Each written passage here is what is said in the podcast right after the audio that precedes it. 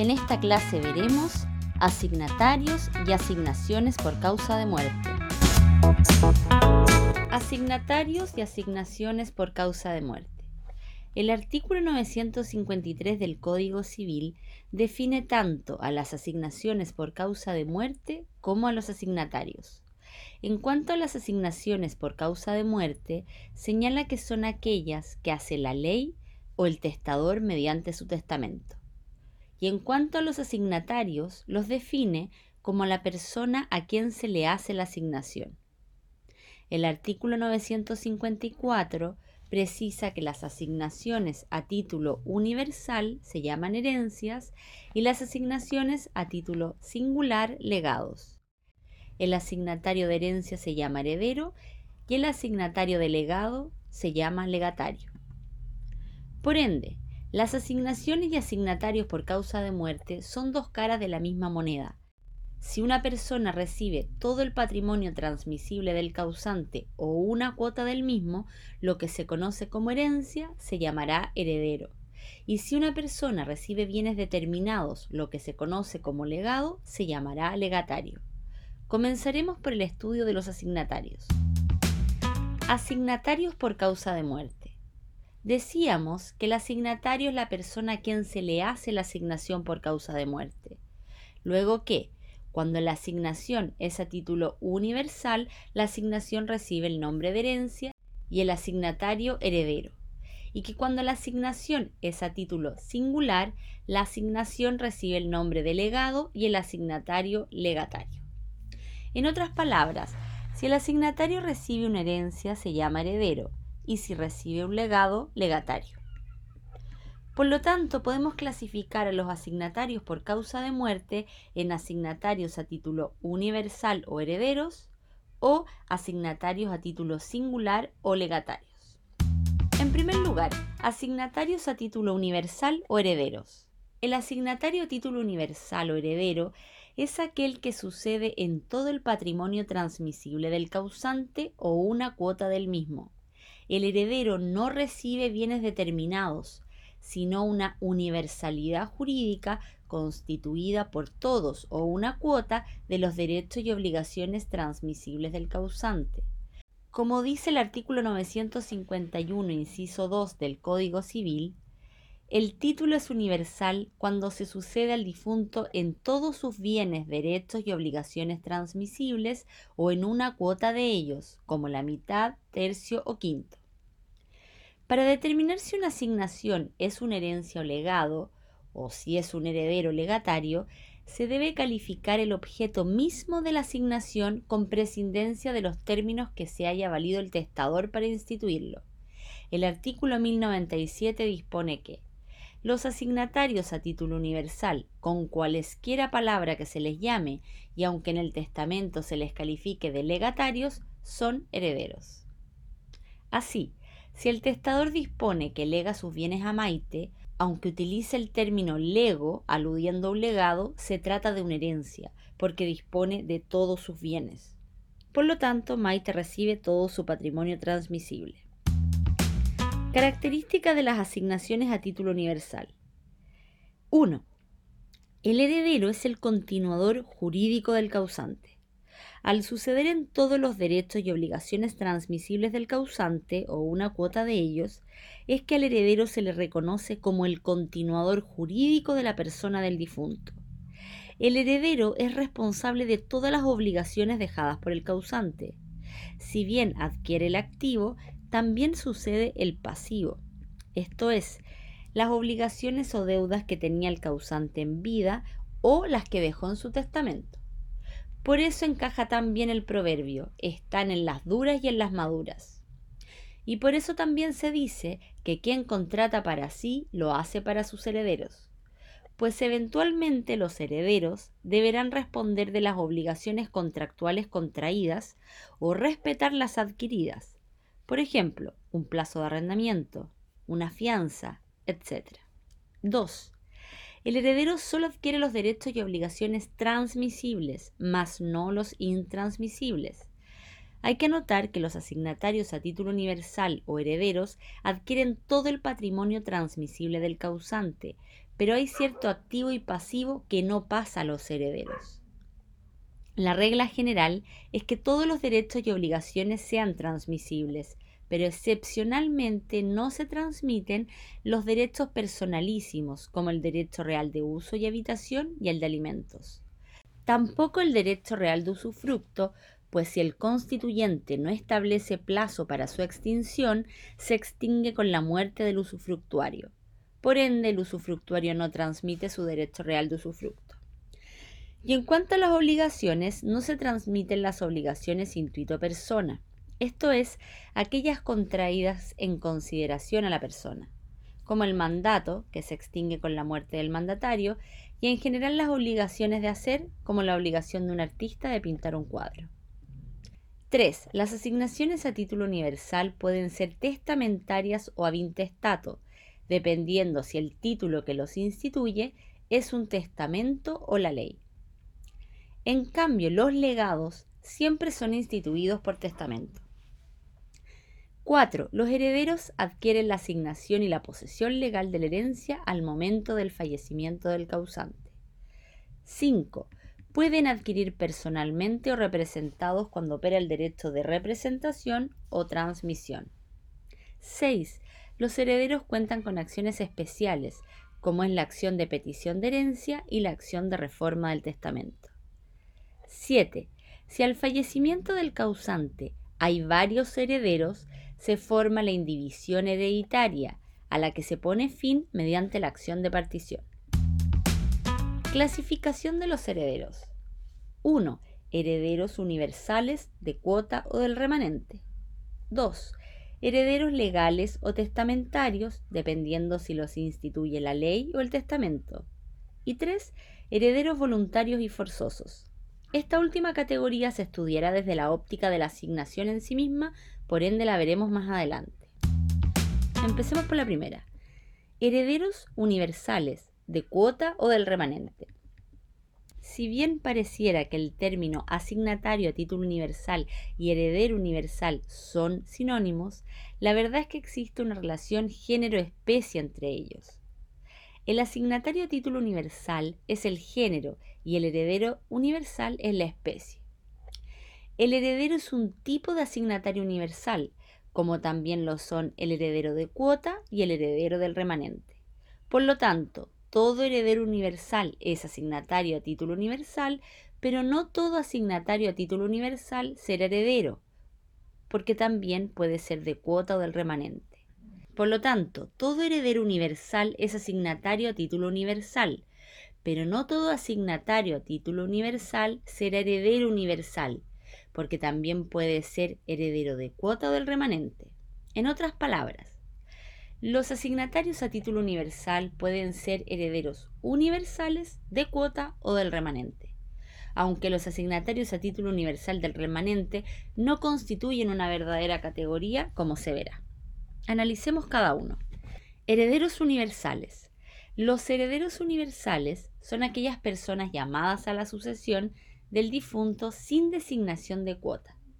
Por ejemplo, señalo en mi testamento que instituyo como mis herederas a Maiti Begoña o simplemente dejo mis bienes a Maiti Begoña. Ambas serán herederas universales y dividirán la herencia en partes iguales. Mismo caso ocurre si no se deja testamento y la ley designa los herederos. Herederos de cuota son aquellas personas llamadas a la sucesión con designación de cuota. Esto es, el testador determina la porción o cuota determinada que le corresponde a una persona en su sucesión.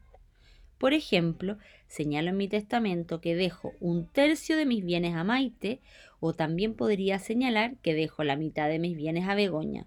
Estas personas son herederos de cuota. Es importante señalar que para determinar si el heredero es universal o de cuota, no se debe atender al beneficio que obtengan, sino a la forma en que son llamados por el testador. Esto quiere decir si se fija o no la porción que deben llevar. Si el testador señala que deja sus bienes a Maite, Begoña e Íñigo, los tres serán herederos universales, sin importar que al momento de dividir la herencia a cada uno le corresponda un tercio. Además, bien puede ocurrir que el beneficio obtenido por el heredero de cuota sea mayor que el obtenido por el heredero universal. Por ejemplo, el testador puede decir que deja sus bienes a Maite, Begoña e Íñigo y que deja la mitad de sus bienes a Antonia. Antonia es heredera de cuota, porque el testador fijó la porción que llevará y obtendrá mayor beneficio que los herederos universales. Importancia de distinguir entre heredero universal y de cuota. Es muy importante distinguir si se trata de un heredero universal o uno de cuota para la aplicación del derecho de acrecimiento. El derecho de acrecimiento solo opera en el caso de los herederos universales, pero no en el caso de los herederos de cuota. Por ende, si el testador, o bien por determinación legal, existen dos herederos universales, Juana y Pedro, y uno de ellos falta, la porción del sobrante acrecerá la del otro heredero universal. Pero si el heredero designa a dos herederos de cuota y uno de ellos falta, la porción sobrante no acrecerá la del otro heredero de cuota, sino que se distribuirá de acuerdo a las reglas de la sucesión intestada. La última pseudocategoría es herederos del remanente. Son aquellas personas llamadas a la sucesión en lo que reste de la herencia luego de cumplir las disposiciones testamentarias. Ejemplo, el testador señala que deja el 40% de sus bienes a Ainhoa y el resto a Luisa. Luisa es heredera del remanente. Los herederos del remanente en realidad no constituyen una categoría diferente de heredero, pues serán del remanente universales o de cuota dependiendo el caso. Clasificación del heredero del remanente. Pueden ser testamentarios o intestatos, dependiendo si son llamados a lo que resta de la herencia por testamento o por ley. También pueden ser universales o de cuota, dependiendo si son llamados a lo que resta de los herederos universales o de los herederos de cuota. Veámoslos con ejemplo. Por ejemplo, el testador podría decir que deja su auto a Pedro, su casa a Juana y lo que resta a Vicente, Vicente es heredero testamentario, pues se le designa en el testamento, y de paso es heredero universal porque no se le designa cuota. Pero también el testador podría decir que deja un cuarto de sus bienes a Vicente y un cuarto de sus bienes a Luisa, sin decir nada más. Pues bien, el resto corresponderá a sus herederos según las reglas de la sucesión intestada, quienes serán herederos del remanente y de cuota, pues se entienden instituidos en la cuota que falta. Ahora bien, también puede ocurrir que el testador designe herederos de cuota que complementen o excedan la herencia y además designe a otros herederos. La ley resuelve la situación dependiendo si estos herederos son del remanente o universales. Si son del remanente, nada llevan en la herencia. Por ejemplo, dejo la mitad de mis bienes a Luisa y la otra mitad a Vicente, y lo que reste a Angélica. Pues bien, Angélica, al ser heredera del remanente, nada lleva en la herencia. Ahora bien, si el heredero es universal, no queda excluido, sino que participa de ella, siendo menester disminuir las cuotas para hacerlas caber en la unidad. Por ejemplo, el testador señala que deja la mitad de sus bienes a Maite y la otra mitad a Begoña, y que además instituye heredero a Beltrán. En principio no habría con qué pagar a Beltrán, porque ya se completó la unidad, pero los artículos 1001 y 1002 del Código Civil fijan reglas aritméticas para reducir las cuotas proporcionalmente para que se pague también al heredero. La diferente solución que entrega el Código Civil en cuanto al tratamiento del heredero del remanente o al heredero universal se debe a que presume la voluntad del testador pues al instituir a un heredero universal, el testador manifiesta la voluntad de dejarle algo en la herencia. En cambio, si le deja lo que resta de los bienes, quiere decir que si nada queda, nada lleva.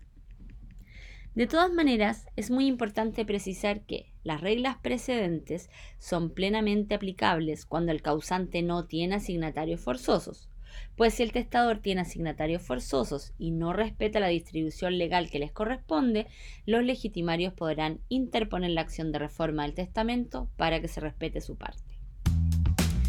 Segunda clasificación de los herederos, herederos legales o testamentarios. Los herederos legales son aquellos instituidos por ley y los testamentarios por testamento. Para analizar estos herederos, primero hay que tener presente que en Chile no existe la libertad plena para testar, pues la ley interviene designando ciertos asignatarios denominados forzosos que el testador debe respetar.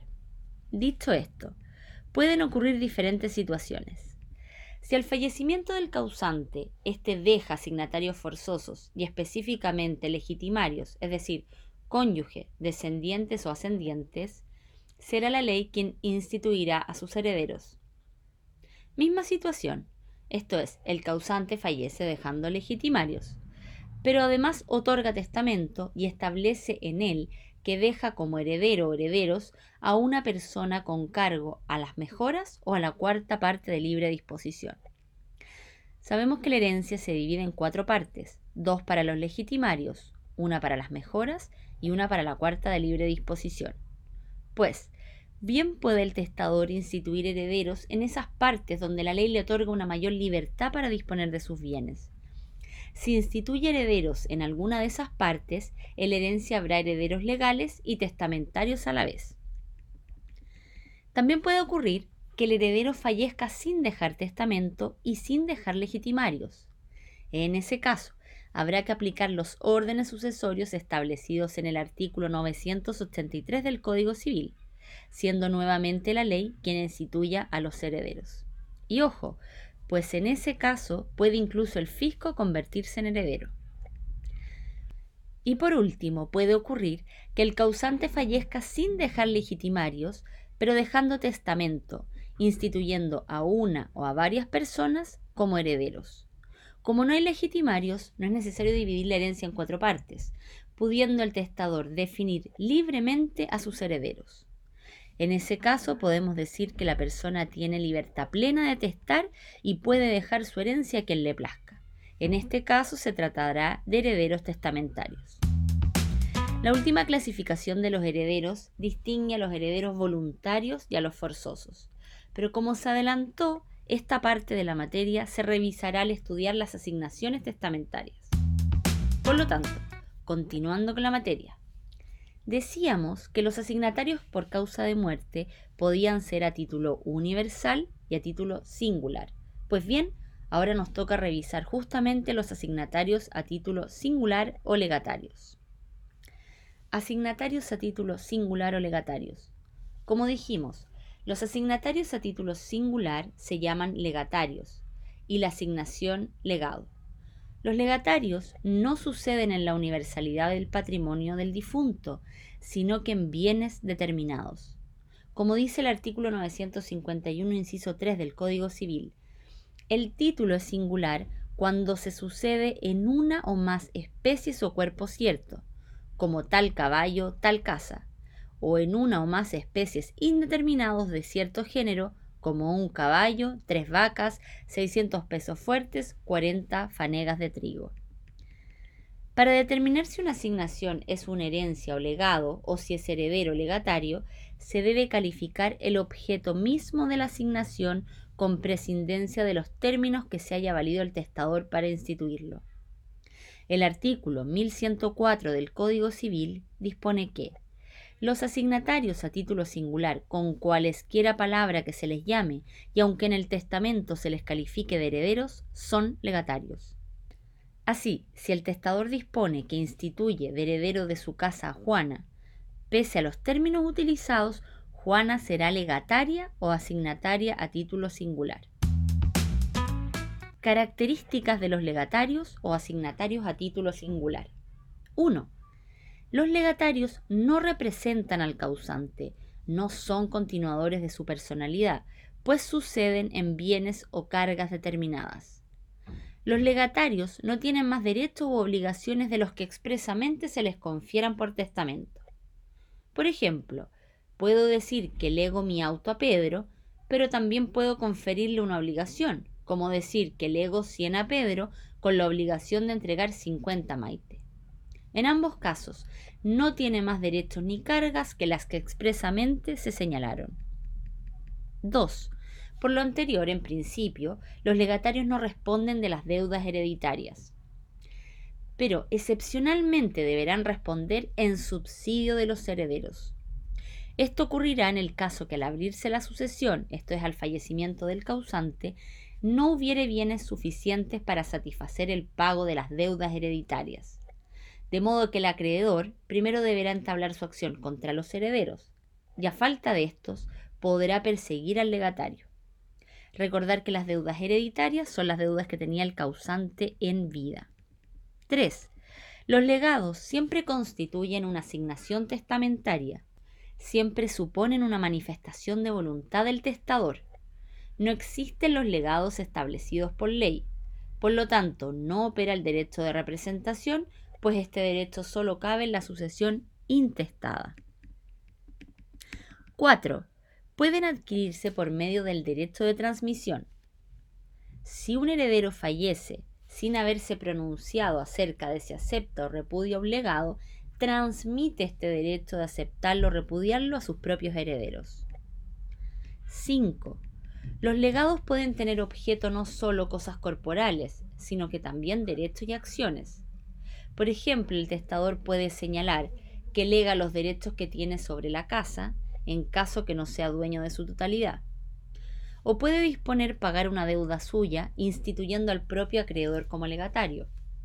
O alzar una garantía, o condonar una deuda, o disponer la adquisición de una cosa para ser entregada al legatario, como señalar que lega el caballo sargazo a Mirentu, pero el caballo no es de propiedad del causante, por ende su deseo es adquirirlo para entregarlo como legado a Mirentu. Por lo tanto, tendrá efectos reales, obligacionales, liberatorio o extintivo. Clasificación de los asignatarios a título singular o legatarios. El artículo 951, inciso 3 del Código Civil que ya revisamos, nos adelantaba que el título es singular cuando se sucede en una o más especies o cuerpos ciertos, como tal caballo, o en una o más especies indeterminadas como un caballo.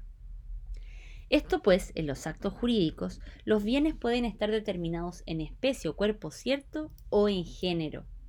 La determinación de un objeto en especie o cuerpo cierto consiste en individualizarlo de manera específica, al punto que lo hacen inconfundible.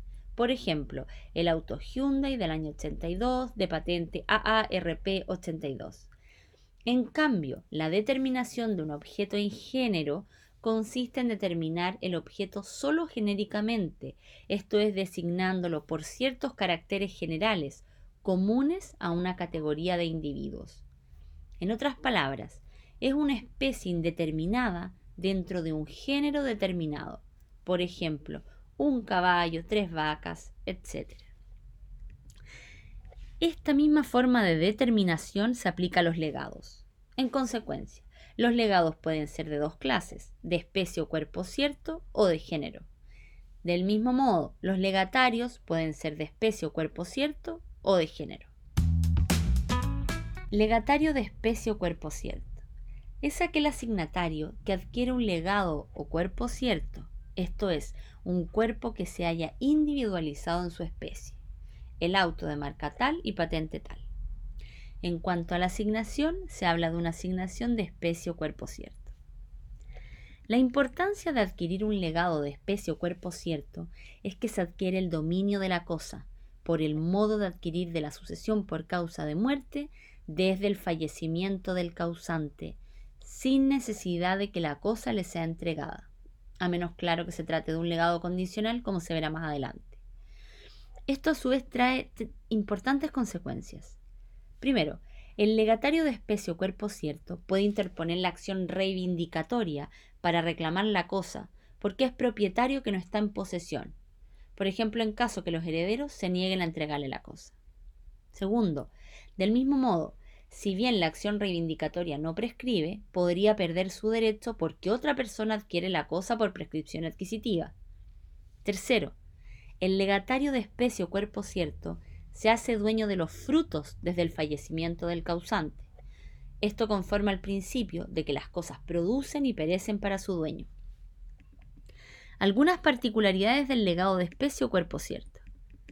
si el testador lega uno de varios cuerpos ciertos, sin indicar cuál, por ejemplo dice, lego una de mis guitarras autografiadas por compositores, se deberá una especie de mediana calidad o mediano valor. Si se lega una misma cosa a varias personas, se forma una comunidad o copropiedad, pero como nadie está obligado a quedar en la indivisión, cualquiera puede solicitar la partición. Si el testador lega una especie con la condición de no enajenarla y no compromete ningún derecho de tercero, la cláusula se mirará como no escrita. Aunque se admite la cláusula, si por ejemplo lega una parcela a Maite con cargo de entregar el valor de la producción anual de arándanos a Begoña por 20 años, pues si se vende la parcela perjudica a Begoña. Claro que por el tiempo establecido por el testador. Ahora pasemos al legatario de género. El legatario de género es aquel sujeto que adquiere un legado de género, esto es, un cuerpo que se haya individualizado genéricamente. Por ejemplo, lego a Vicente tres vacas. En el caso de la asignación, se denomina asignación de género. La gran diferencia con el legado de especie es que el legatario de género no adquiere el dominio desde el fallecimiento del causante.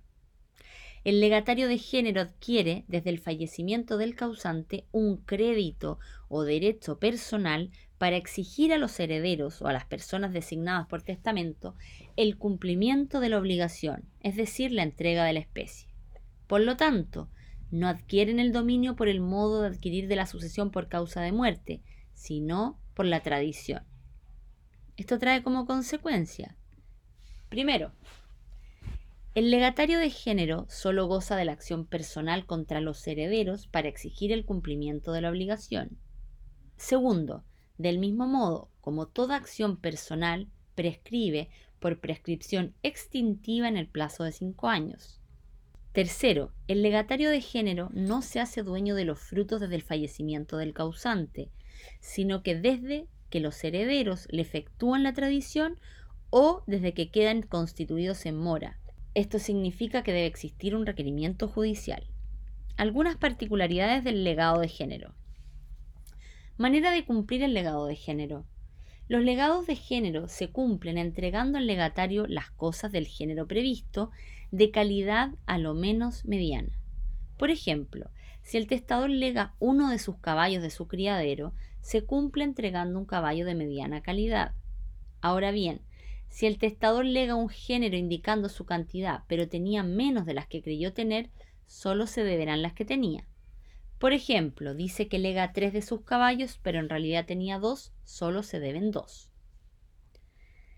¿Quién elige la cosa con que ha de cumplirse?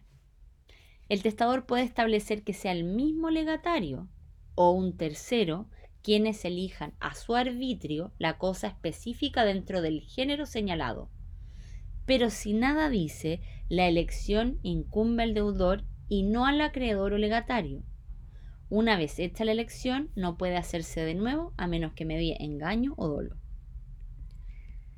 Si se lega una cosa fungible como es el dinero, se debe determinar el monto de algún modo. De lo contrario, no vale pero valdrá si se indica el lugar donde se encuentra. Por ejemplo, si dice que lega a Begoña todo el dinero que tenga en la caja fuerte. Ahora bien, si la cosa fungible se encuentra en ese lugar, se deberá todo lo que se encuentre. Si la cosa fungible no se encuentra en ese lugar, nada se deberá. Si el testador, además de señalar el lugar, determinó la cantidad, se deberá esa cantidad y no más. Si la cantidad indicada por el testador es mayor a la encontrada, solo se deberá la cantidad encontrada, pero se deberá la cantidad indicada por el testador aunque no se encuentre en el lugar designado si es a favor de sus descendientes, ascendiente o cónyuge sobreviviente. Continuemos con el estudio de las asignaciones a título singular o legados. Cosas que pueden legarse el código ha sido muy amplio en identificar las cosas que pueden legarse. Veamos algunas. 1. Pueden legarse cosas corporales e incorporales, es decir, cosas materiales como también derechos y acciones. Ejemplo, te lego mi casa, También podría decir, te lego los derechos sobre la casa X en caso que yo no sea dueña de su totalidad. O también podría decir, te lego mi crédito. Incluso se pueden legar pensiones de alimento voluntarios, es decir, dejar una pensión periódica en favor de una persona, la cual se pagará con cargo a la cuarta de libre disposición. No se debe confundir con los alimentos forzosos que el causante está obligado a cumplir y que constituyen una baja general de la herencia. 2. También pueden legarse cosas presentes y futuras, es decir, aquellas cosas que no existen pero se espera que existen. El código admite el legado de cosa futura con tal que llegue a existir. Por ejemplo, te lego toda la plantación de mi parcela. 3. Pueden legarse las cosas propias y excepcionalmente se puede legar una cosa ajena. La regla general es que el legado de especie que no es del testador no vale, es decir, la asignación es nula, pero excepcionalmente valdrá. Primero, si es que el testador sabía que no era suya, porque así lo manifiesta en su testamento, o si se lega cosa ajena a un descendiente, ascendiente o cónyuge del causante. En estos casos se entiende que el testador desea que se adquiera la especie y los herederos o asignatarios se encuentran grabados de adquirir la cosa. En el evento que el dueño se negara a vender o pidiera un precio excesivo, el heredero o asignatario solo estará obligado al justo precio, es decir, al precio comercial.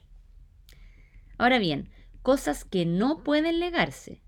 1. Las cosas comunes a todos los seres humanos, el altamar, el cielo, el aire, 2. Los bienes nacionales de uso público, las calles, las plazas. 3. Las cosas que forman parte de un edificio y que no pueden separarse de él sin deterioro, como la terraza de un departamento. 5. En cuanto a los derechos, no es posible legar los derechos de usufructo, uso y habitación, ya que se extinguen con la muerte del testador. La posesión en los legados. Tal como se estudió en clases anteriores, la posesión de las herencias puede ser de tres clases, legal, material y efectiva. Pues bien, los legatarios de especie o cuerpo cierto solo pueden ostentar la posesión material, esto es la que decreta el artículo 700 y que define como la tenencia de una cosa con el ánimo de señor y dueño. Esto pues, la posesión legal y efectiva quedan reservadas únicamente a los herederos, como continuadores de la persona del difunto, y los legatarios no son continuadores del causante. Por su parte, los legatarios de género no adquieren la cosa al fallecimiento del causante, sino una vez que los herederos cumplen con la obligación establecida en el testamento. Por ende, los legatarios de género solo podrán ostentar la posesión material cuando los herederos cumplan su obligación. En consecuencia, en los legados solo concurre la posesión material de la cosa, siempre y cuando concurran el corpus y el ánimo. Inscripción de un legado consistente en un inmueble. También vimos en clases anteriores que el artículo 688 exige inscribir los inmuebles hereditarios a nombre de todos los herederos. Pero si se lega un inmueble, en principio no requiere ser inscrito en el conservador de bienes raíces a nombre de todos los herederos, pues ese inmueble no forma parte de la indivisión hereditaria. La especie o cuerpo cierto sale de la universalidad hereditaria. Pese a ello, con el fin de mantener la historia del bien raíz, se requiere su inscripción, pero a nombre del legatario, por supuesto. Por último, ¿cómo se extinguen los legados? por revocación del testamento. Cabe incluso la revocación tácita, como que en su testamento legó su casa, pero antes de fallecer la enajenó. Por alteración sustancial de la cosa mueble. Por ejemplo, legó 20 metros de tela, pero antes de fallecer confeccionó un abrigo. Y tres, y último, por la destrucción de la cosa legada. A saber, la parte de la herencia con cargo a la cual se pagan los legados es la cuarta de libre disposición. Aquí terminamos la primera parte de los asignatarios por causa de muerte. En la siguiente. Comparación entre legados de especie o cuerpo cierto y legados de género. Y además, comparación entre herederos y legatarios. Nos vemos en la próxima clase. Además, puedes revisar nuestros videos didácticos en YouTube por Abogados Arrastoa y Palamar.